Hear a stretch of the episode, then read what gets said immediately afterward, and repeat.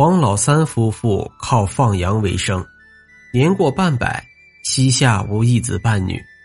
这天，黄老三来到城外放羊，先是听见天崩地裂的石块碎裂声，接着便听见响亮的婴儿啼哭声。循声找去，却见一块崩裂的石头旁边躺着一个男婴。黄老三见四下无人，心想。难道这婴儿是从石头缝里蹦出来的吗？也许是上天见我可怜，专门送给我的子嗣。于是，黄老三把男婴抱回了家，取名黄石生。黄石生渐渐长大了，他有一个爱好，就是喜欢串门没多久，周围几十里地人家的情况，他都了如指掌。有一天。他又出门去转悠，还没有回家，就有人找上门来了。来人是邻村的陈武。陈武对黄老三说：“你儿子去我家转了一圈，我就丢了一只鸡。这鸡呀，一定是你儿子偷去的。”黄老三为了息事宁人，就把自己家的一只鸡赔给了陈武。等黄师生回家以后，黄老三就问他怎么回事儿。黄师生却说：“这事儿与我无关，是陈武的儿子偷的，拿到山上烤了吃了。”黄老三奇怪的问：“你怎么知道？”黄师生不答。黄老三说：“你既然知道，就快给我说一说。”黄师生还是不说话。黄老三生气了：“跪下！”没想到，黄师生一听跪下。反而倔强的直了直腰，黄老三气不过，脱下鞋，劈头盖脸的朝他脸上打去。这时，黄老三的老婆走了进来，见状把鞋抢了过来。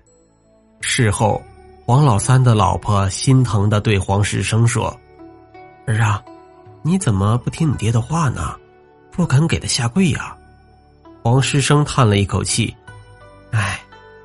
爹受不起我这一跪呀！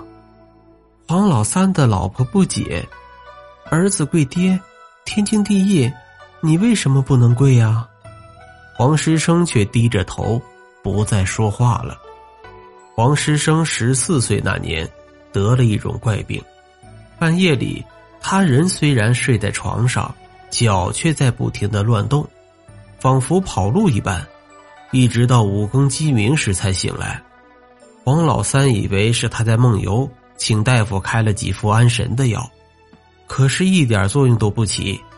黄老三又请来贵州最有名的端公驱邪，没想到，关公一见黄师生坐在床上乱跑的样子，便起身告辞，对黄老三说：“令郎所做之事，非在下能管得了的呀。”黄老三再问。端公便不再回答了。一晃，黄师生十八岁了。黄老三让他帮自己放羊，以后也好靠放羊为生。黄师生听了，却淡淡的说：“爹，你去磨坊磨碾下，那里有两罐铜钱，你拿去用吧。”听了这无头无尾的话，黄老三半是疑虑，半是担心的来到磨坊。果然，从磨房下寻得两罐铜钱。王老三胆小，问黄师生：“儿啊，这铜钱是从哪里来的呀？犯了偷盗罪，官家可是要抓你去坐牢的呀。”黄师生笑道：“嗨，这是我做事的报酬。”黄老三不信：“你整天不是四处游荡，就是不安分的睡觉。”哪做过一份工啊？黄师生却让黄老三放心，只管拿钱去用。从此以后，每到家里没钱度日的时候，黄师生总会指定些地方，让黄老三去取钱。有时候是在农田里，有时候是在树梢上，还有的时候是在鸟窝里。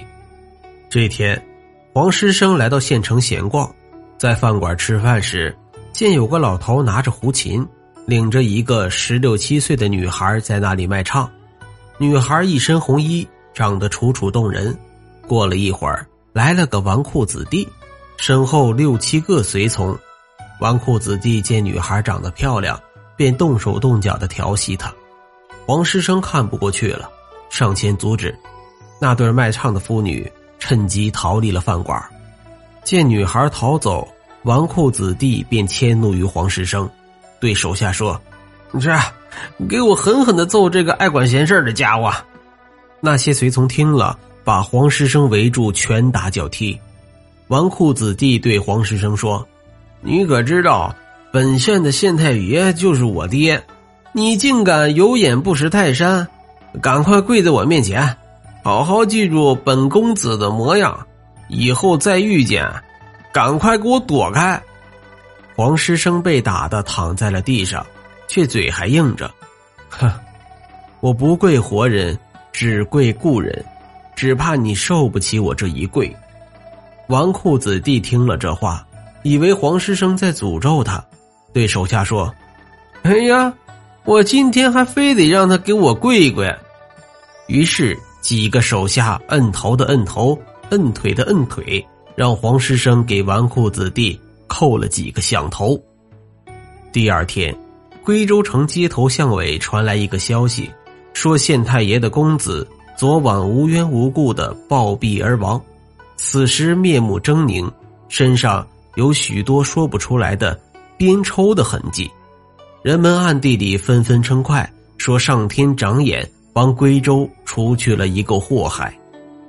这时候，黄师生已经回家了。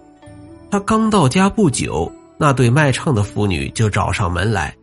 原来父女两个姓乔，女孩叫乔小花。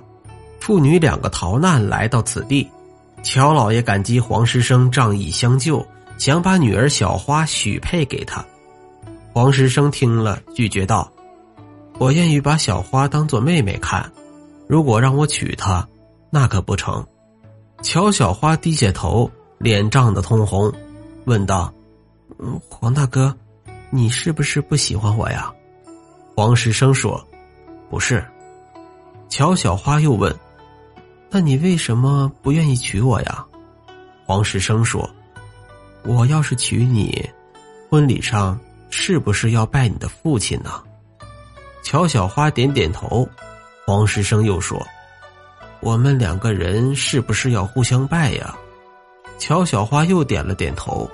黄师生叹道：“你们啊，都经不起我一跪呀。”乔小花父女听的是云里雾里，只好无奈的离去了。一晃又过了二十多年，黄石生仍然是孑然一身，没有娶妻。这年，黄老三和妻子九十九岁，在同一天驾鹤西去。黄石生给二老办完后事，人们惊奇的发现，一直不跪的黄石生，在黄老三夫妇的灵前恭恭敬敬的跪下，叩了三个响头。人们闲时聊起了此事。曾给黄石生驱邪的端公酒后吐了真言，说黄石生其实是个指路阴差，专门给勾魂的黑白无常在阳间指路。阴差只能跪死去的故人，所以黄石生是不能给活人下跪的。那些铜钱是他作为阴差的报酬，而作为阴差，他这辈子必将孤独终老。